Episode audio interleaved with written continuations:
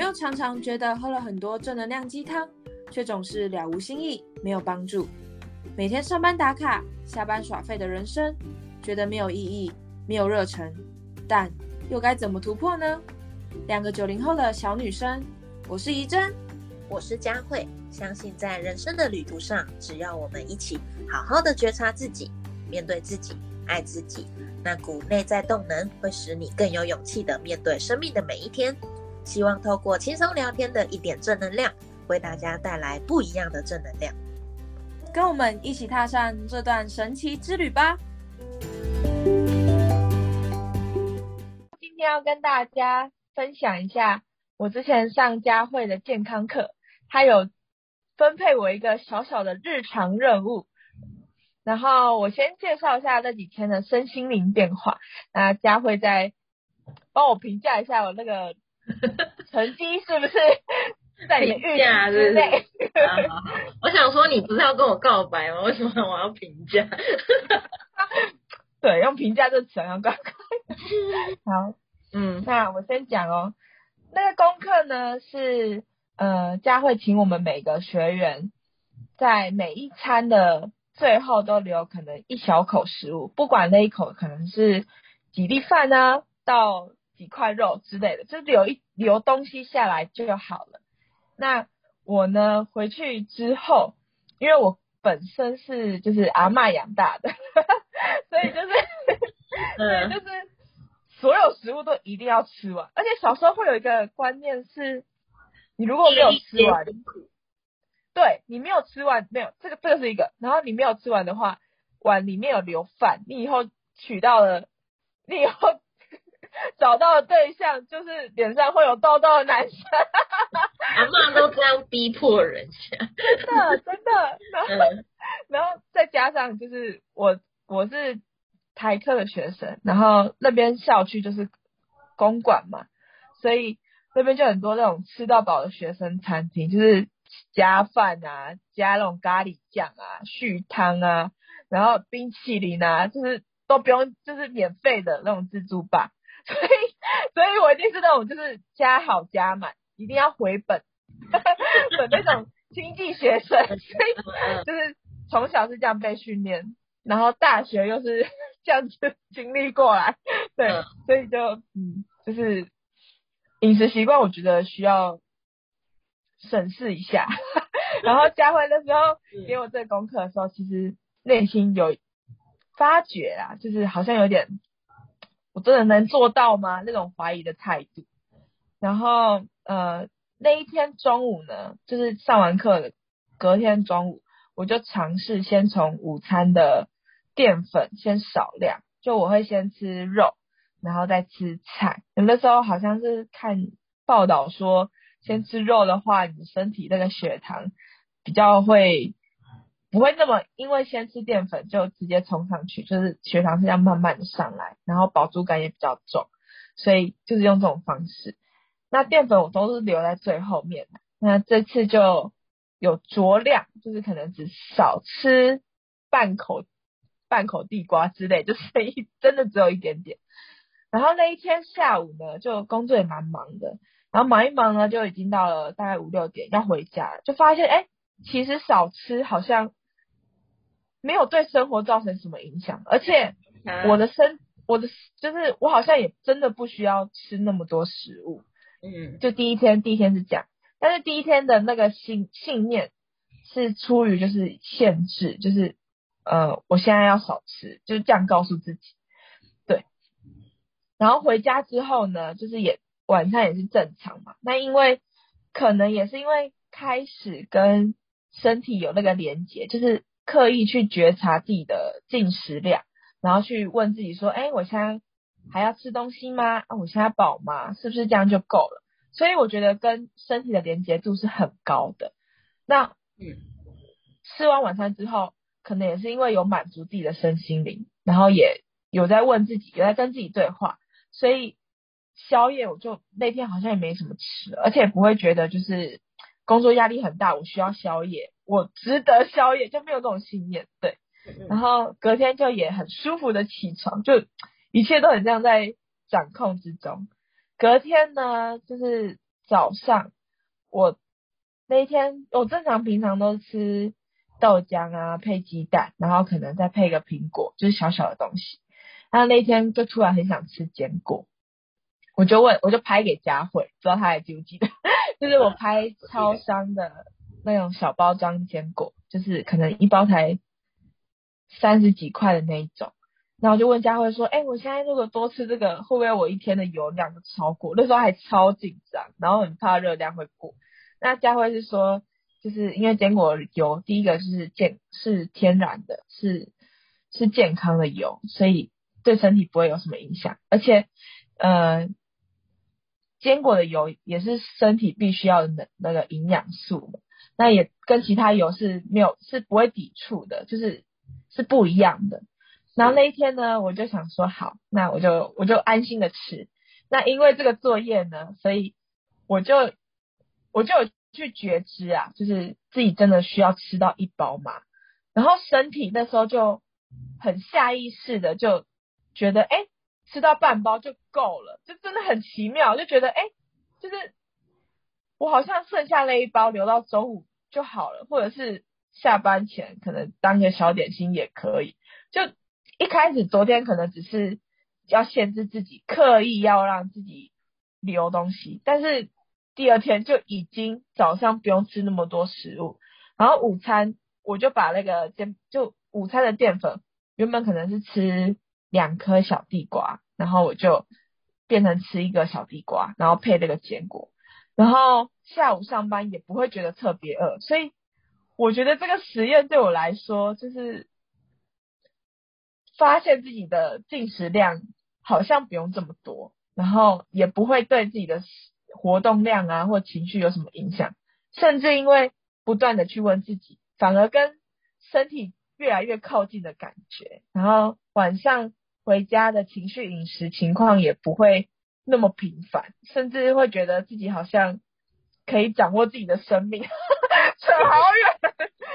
对。但是我自己的感受是这样，不知道佳慧这样有在你的预料之内吗？我觉得很棒啊，就是哎，我先跟大家讲一下哈，为什么就是会有这个东西。首先就是。呃，可能听 podcast 的人可能不是那么清楚。反正怡珍以前以前到现在一直都是我健康转管理计划的课程的学生。那反正呢，在这个计划当中，其实有时候有一些人嘛，我自己带学员这么久哦，我觉得有一些人他其实。很多时候，我们在饮食、在生活，就是以健康管理的状态来讲，很多时候我们的视、我们的焦点是放在外面的，放往外看的。例如，就讲饮食这件事情，哈，就讲你刚刚说的食量这件事情，其实有时候我们会很、很直接性的忽略掉我们身体的声音。就例例，到底我们身体是适合吃多少的东西？到底他想吃的是什么？然后或者是食量是多少？或者是你真的喜欢吃什么东西？或者是真的对这些这些东西，其实很多时候是没有人去认真去思考过这件事的。那。讲食量，刚好那一天那一堂课程，我觉得蛮有趣。那一堂课程是在讲一些就是自我觉察跟饮食啊，然后跟情绪饮食有关的课程。反正最后有提到这个小小概念啦。那提到这小概念，我觉得也不错。就是如果大家有兴趣，自己回去玩玩看，试着自己在每天的饮食当中，在自己三餐当中去。留意去尝试，让自己少吃一口食物，多出一口食物就不要吃，就丢掉，就倒掉。我知道短期来说它是一种浪费，没错，它是可能是一种浪费。但假如我们强迫自己身体吃进去，毫无意识的状况下进食，然后不小心吃多了，对我们身体某种而言，它也是一种浪费。那就看大家怎么样去取决这件事，怎么样去看待这件事情。那为什么要有这样的设计？然后为什么要有这样？我觉得更多更多的是，我们不要把食量这件事情放在。这一个餐盒八十块，这个餐盒九十五，我要把它吃光。而而是你去感受你自己的食，你自己的感觉到底是什么？你自己的食量到底是多少？去感觉自己真的有需要吃完吗？甚至在每一次你剩一口，你发现啊，我真的饿啊，那你下一次是不是更觉察对自己的食物、对自己的食量、对自己的饮食状况更有掌握度？嗯，甚至而且我我我我先回复你刚刚说那个浪费的东西，我觉得就是一开始可能一两餐你会觉得浪费，就是因为你有留食物嘛。但我觉得也是是合理的，是正常的，因为你本来就有留食物。但你一开始就是因为跟自己的呃饱足感是比较不知道的，所以你可能透过这个方式去慢慢了解自己。所以你说不定一直以来其实都是在浪费食物。怎么说呢？就是你可能吃过多的食物，然后你可能造成你生活的负担，然后不管是钱包或者是你的肠胃，我觉得都是一种浪费。那你透过好，你今天可能休做个三天之类的，或一个礼拜，你可能小小的浪费，但你之后就因为知道了你的食量，所以你就会不会吃那么多，或不会买那么多。那长期来说，其实是不是浪费，是一种节省，就是它对你的身体跟钱包都是都是好的，就是它只有短期可能看似浪费，但是你长期来说是越来越靠近你自己的。没错，当你去玩这个游戏的时候，像我那一天有一个有一个学员一样，跟你同一期的学员，我想要听别人分享。有一期那一期有一个学员很特别，他一样也是回馈，就是他一样也回去做这个作业，他就是晚上，然后他就是他小孩很吵很吵很吵的，气到气到抓狂，就给他超不爽。晚上就觉得自己超不爽，一定要吃宵夜。就他那一天就泡了一碗泡面，真的就是给他泡一碗泡面，就我老娘我今天就是给我一定要吃宵夜，我不要管 我今天情绪超暴躁，我今天一定要吃宵夜才能平复我刚刚被小孩摧残的心灵。这样泡完了一碗泡面，准备要吃的时候，想起那个教练邪恶的脸看着他说要留两口。邪恶的脸，你要这样对对自己吗？他就 想说，那个脑袋都在声音在那边回荡，要留两口哦，这样子。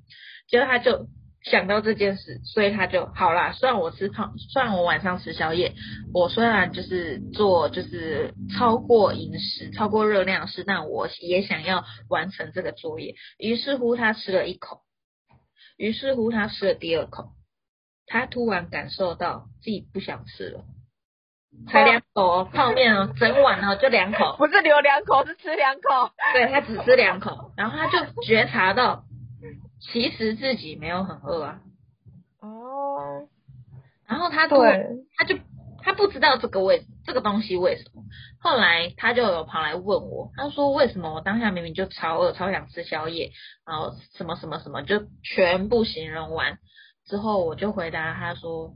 你可以去感受看看这是什么饿，甚至我回我回馈给他说，他当下可能是情绪饿，嗯，因为我们有时候肚子饿哈，有一些人啊，我们可以去，你可以去观察一下，有时候有时候我们是因为没有去观察，饿有分很多种，饿真的是有生理上真的缺乏能量的饿，然后也有血糖震荡的饿，然后也有口渴的饿。然后也有就是压力大、压力饿的饿。那你是什么饿？你当下就是你可能那个学员就很有趣啊，他就是吃了两口，发现哎，其实我的情绪被满足了，我的情绪饿这件事情被被解决了，所以我自然而然不想吃。但假如我们没有把这个专注度放在自己身上，我们的专注度就是放在外在。我们就是放在泡面，我们就放在外面。这个食量，我我点了多少要吃多少，然后我用了多少要用多少。那你当下不会去认真觉察这件事情，嗯，所以慢慢的去，慢慢的去培养这，培养这个习惯，培养这个能力，培养这个觉察的感受，就可以去慢慢的去让你自己的能量，让你自己的关注度是在自己身上，是自己可以掌握的，内在的。对，是从内在出发的。怎么？我们突然扣回我们的一点正能量？哦，那么什么主题都能扣上了，真是 很棒。我觉得你刚刚讲的很有道理，就是我之前情绪饮食的时候，都是哦有觉知，我觉得我有觉知就觉得嗯，我这是情绪饮食，我觉得已经很不错了啦。但是就是会知道情绪饮食，我要吃东西。嗯，然后就压抑，就是不会让它不会让它发生。一开始还有理智的时候，真的只有一开始就会压抑哦，我现在要情绪饮食，不行，我不能吃，所以就是压抑。但是压到一定的线就会爆炸，所以所以就会吃更多。但这一次你那个学员的那个经验，我觉得就接受，然后理解，然后认知理解这样子，这个过程。让自己吃，结果其实只要吃你心情绪的那个量，可能一点点，就就知道会停了。我觉得这很棒诶，就是把压到自己的力量换成拥抱自己的方式。我不知道这样讲大家听不听得懂？大家说我听不懂。你想跳？我。欢迎私信我。没有了，我我帮你帮你结论一下，就是呃，其实啊，饮情绪饮食没有不好。其实就算我学到现在，情绪饮食还是很重要，因为我永远都跟我的所有学员都会倡导一件事情，就是我们的饮食有三种目的，要不就是营养，要不就是热量。第三个很容易被我们忽略的，就是情绪。其实你无论你再怎么样去，再怎么样去追求所谓体态上的健康饮食，或者是生理上的健康饮食，不论你现在的年纪，然后不论你什么样的从事什么样行业，跟你有多少的专业知识，我们一定都还是会有情绪饮食的时候。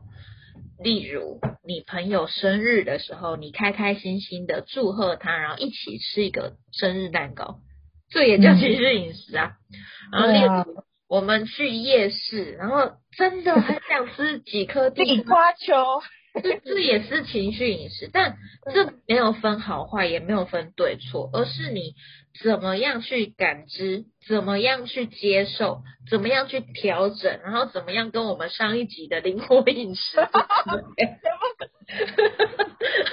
这才是重点，不是说我们这辈子都不要管灵，我们都不要管情绪了。情绪想吃的所有饮食都是坏饮食，情绪出来的饮食都是不能被接受的，不对啊。这样的生活很压抑，压力很大，甚至不可能一辈子啊。情绪这东西你压不住它，情绪这东西就像你说，它就是一直一直，最后哪一天它会爆，它会爆炸，它会变成怪兽咬你。嗯，它就是会反弹呐。所以怎么样去照顾好自己，这这个东西很重要。所以那一天那一天作业给你的感受也太多了吧？我就是感受丰富的人，情感丰富的人。嗯，我觉得很棒，竟然可以给你这么多的收获。大家回去试着吧，自己的便当少一口不会怎样啦，少 一口一口饭。也行，几粒饭也行。啊，没错啊，去去去玩一下，去感受一下。嗯嗯嗯。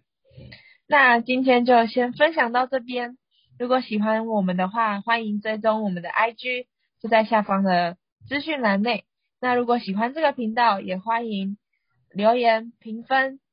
那明天再见喽，拜拜，拜拜，我们明天见。